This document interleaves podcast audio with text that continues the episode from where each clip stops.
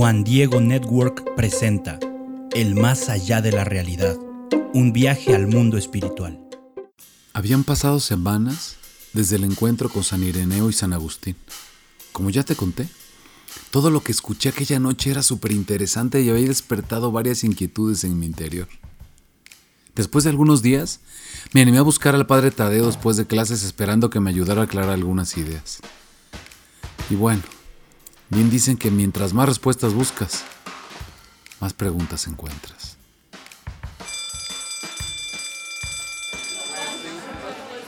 Y entonces todo lo que los cuatro santos me dijeron era responder qué es el hombre y en resumidas cuentas entendí que es una criatura con cuerpo y alma. Sin embargo, tiene una cosa peculiar que el hombre eh, es una criatura llamada a un privilegio inmenso.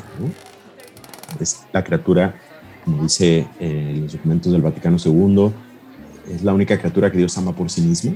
¿sí? Es una criatura muy peculiar porque a diferencia de los otros seres materiales que existen en el, universo, el hombre tiene una naturaleza espiritual. ¿sí? Dice también Gaudium et Spes, es la síntesis del universo porque es tanto material como espiritual. Y eso es algo que, pues, e, somos un ser muy peculiar, ¿no? porque existen los seres espirituales, como los ángeles, existen los seres puramente materiales, como los animales, plantas, y existe el hombre, que es una especie de mix ahí entre las dos cosas. Yo había escuchado que los animales sí tenían alma. Pero el asunto es que los hombres tenemos una alma peculiar. ¿sí? Porque nuestra alma es espíritu. Y aquí es donde podemos hablar de esta distinción. ¿Y qué significa eso? Bueno, nos puede ayudar a entender por qué la diferencia del alma animal y del alma humana. El alma animal no es espiritual. ¿Qué quiere decir eso? Que el alma humana eh, está llamada a una dignidad superior, ¿sí? a una dignidad racional, a una dignidad espiritual, a una dignidad sobrenatural, a la de Dios. Eso es lo que quiere decir. Porque el perro, digo yo, me gustan mucho los animales, pero los perros... Pues tienen esa alma que les permite moverse, que les permite tener esos principios esa vida y esa autonomía, pero no, y una planta también de alguna manera, ¿no? Pero, pero no está llamada a la trascendencia como nosotros, ¿sí? Eh, y sobre todo porque no tiene esas facultades que son como que el sello ¿no? de la humanidad, la inteligencia y la voluntad que se han estudiado desde hace muchos años. ¿no? Pero en realidad, digo, porque sí, el mono y todas estas cosas, sí, sí, sí. Pero en realidad estamos más cerca de Dios por nuestra naturaleza espiritual, por esa alma espiritual que tiene inteligencia y voluntad y por lo tanto es libre y un montón de cosas, que de los animales. A pesar de que la distancia entre Dios y el hombre es infinita. Precisamente por esa naturaleza espiritual. Somos espirituales para distinguirnos de los animales, que no lo son. O sea, el alma de los animales no es espiritual, es invisible pero no espiritual. La nuestra sí, porque el espíritu tiene esas facultades de inteligencia y voluntad, que también tiene Dios. Somos imágenes y semejanza de Él.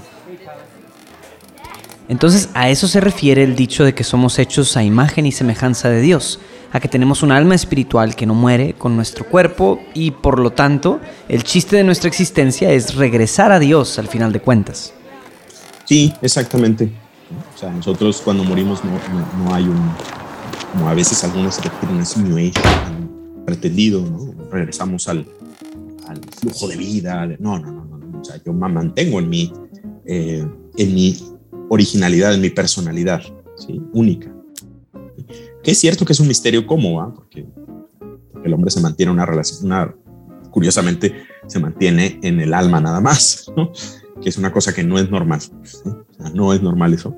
Pero él espera la, la resurrección para que ya vuelva a la normalidad.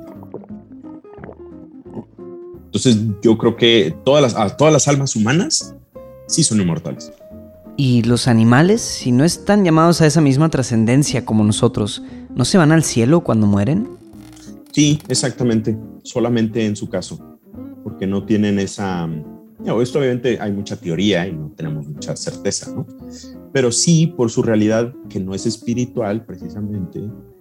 Eh, hay, hay varias teorías, ¿no? Una que dice, bueno, que más o menos las almas de los animales pertenecen como que todo a un mismo, a un mismo ser, ¿no? O sea, el ser de Dios y pues ya está.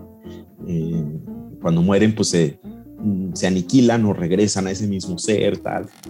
pero no el caso del hombre, porque el hombre tiene esta... Eh, no, no, no, me gusta hablar de individualidad, pero quiero expresar, tiene esta unicidad, de que, que, el hombre es único. O sea, cada persona, que es, esa es la idea, la persona es esta unión de cuerpo y alma. Cada persona es única. Y entonces, por eso la persona mantiene esta originalidad, por así decirlo, que no tienen los animales. Entonces, las almas animales, pues sí, yo creo que no son inmortales en cuanto, en cuanto a su originalidad, porque no la tienen. Ok, ok, entiendo. Entonces, digamos que hay como niveles. Están los animales con alma no espiritual, luego los seres humanos con alma espiritual. ¿Y en dónde entran los ángeles? ¿Ellos son solo alma? sí. No, por ejemplo, los ángeles. Los ángeles son seres espirituales, ¿sí? Porque también tienen inteligencia y voluntad y también tienen libertad. Pero a diferencia de nosotros, los ángeles no tienen materia. Entonces ellos son seres puramente espirituales, los ángeles y los demonios. son más o menos lo mismo, digo, desde el punto de vista metafísico. Pero eh, sí, sí, sí, entonces eh, por eso nosotros somos peculiares, porque somos seres espirituales, pero que tenemos materia. Y esto es lo que nos hace especiales, la verdad. Digo, si alguien por ahí se siente un poco mal, diciendo, no valgo nada, la verdad es que eres un ser muy especial en el universo, porque somos una excepción bien interesante, ¿sí? porque no somos, no somos solamente espíritu, como decía Platón, que nos pusieron un cuerpo, pues no sé por qué, no, somos las dos cosas. Esa unión entre alma y cuerpo, que se puede distinguir, pero no se puede separar, es el Padre, entiendo todo lo que me dice, pero hay algo por ahí que todavía me genera inquietud. Llevo varios días con este conflicto interno y no logro reconciliarme con muchas ideas que tenía antes de preguntarme todo esto. También quería preguntarle... Ah, perdón, padre, déjame ver quién es.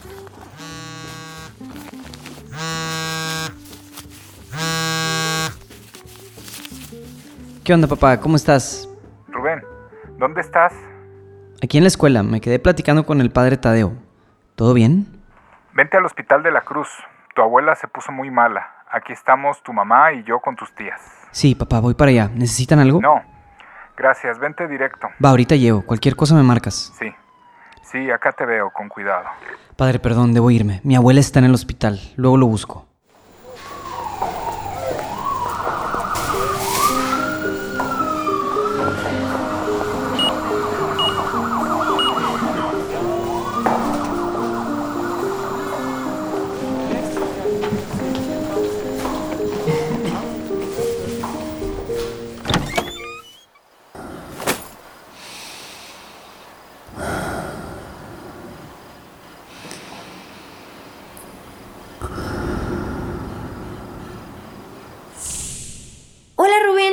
Qué gusto verte de nuevo.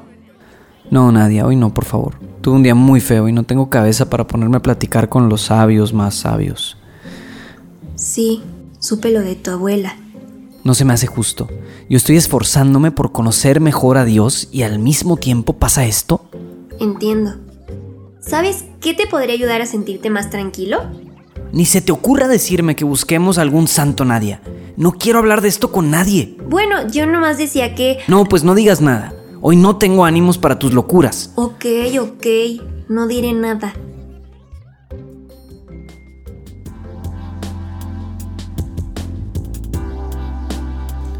Uno, dos, tres, cuatro, Oye, Rubén. cinco, seis, siete. Rubén, Ah, esto no está funcionando. te iba a decir que... Ya sé, cambiemos de sueño.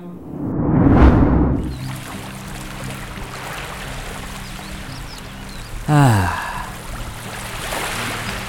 Rubén, ¿tú sabes qué es el purgatorio? ay, por Dios, debe ser algo parecido a esto. Sí, Nadia, sí sé que es el purgatorio. Ah, sí. Creo. Descríbemelo. Pues es. Es ese lugar al que uno se va cuando no se va ni al cielo ni al infierno. Como un castigo. Pero no el castigo final porque no es el infierno. O algo así. Creo. Ah, ok, ok. ¿Qué? ¿No es eso? ¿Qué? Yo no dije nada. Además prometí no hablar de eso. Pues sí. Pues sí. Pero no, el purgatorio no es eso. Nadia, me vas a volver loco. Deja de insistir en estos temas. Loco ya estás. Tu abuelita está enferma en el hospital y tu familia está toda preocupada y tú tienes la oportunidad de conocer más sobre lo que puede venir para ella. Y en vez de aprovechar la oportunidad, estás aquí todo quejumbroso y de malas como si yo tuviera la culpa. Si supieras lo que en verdad es el purgatorio o el cielo o el infierno, en lugar de estar quejándote estarías orando por ella. Pero no, en vez de eso te enojas conmigo y no dejas que nadie te diga nada. Y luego...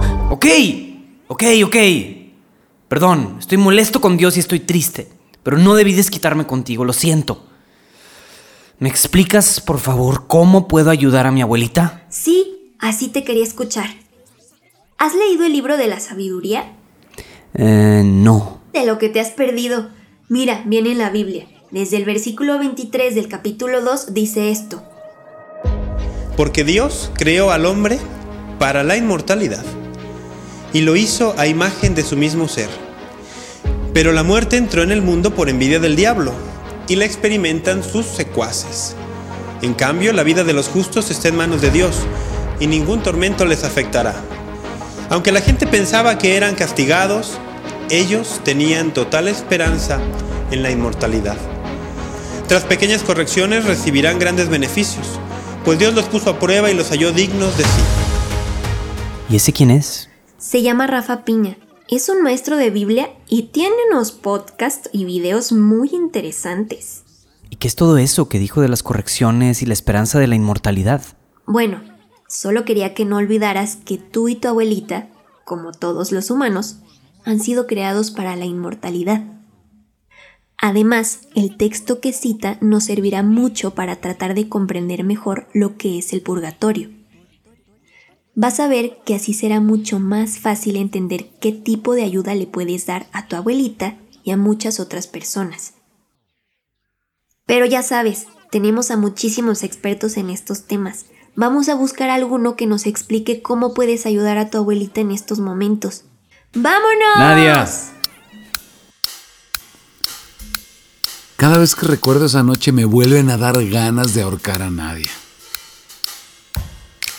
En ese momento, yo estaba devastado. Mi abuela ya estaba grande, pero no esperábamos que se pusiera así de repente. Mis papás y el resto de la familia estaban inconsolables. Yo no hallaba mi lugar entre mis sueños y todo lo que pasaba en realidad. Y nadie con sus bromas y preguntas tratando de animarme, más bien estaba a punto de sacarme de quicio. Pero al final fue todo lo contrario. Gracias a su insistencia, todo ese episodio de mi abuela se convirtió en un impulso que me hizo encontrar el respiro que necesitaba. Hasta ese momento, yo no tenía idea de que los vivos pudiéramos ayudar tanto a los muertos que están en el purgatorio. Y tampoco pensé que estuviéramos tan conectados con las personas que están ahí o en el cielo.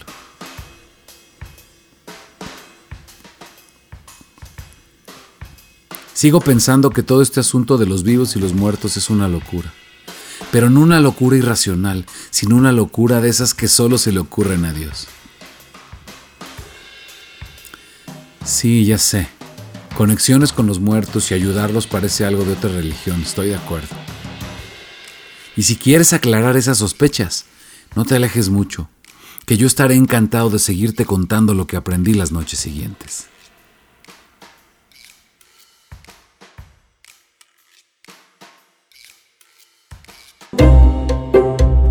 El más allá de la realidad, un viaje al mundo espiritual, es una producción original de Juan Diego Network, bajo la dirección de Aline Beckman, guion escrito por Manu Casten, diseño sonoro Gerardo Carrillo y Manu Casten en 9 y media estudios.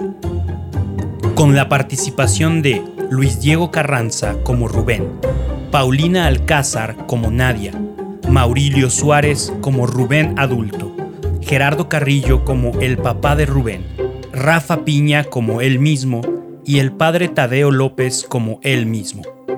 Asesores de investigación, padre Pablo Arce y Rafa Piña. Trabajo de investigación, Sandra Mondaca.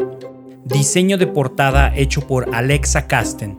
Coordinación de casting a cargo de Michelle Hernández y Fabiola Hernández. Marketing y promoción, Carla Fierro y Connie Raya.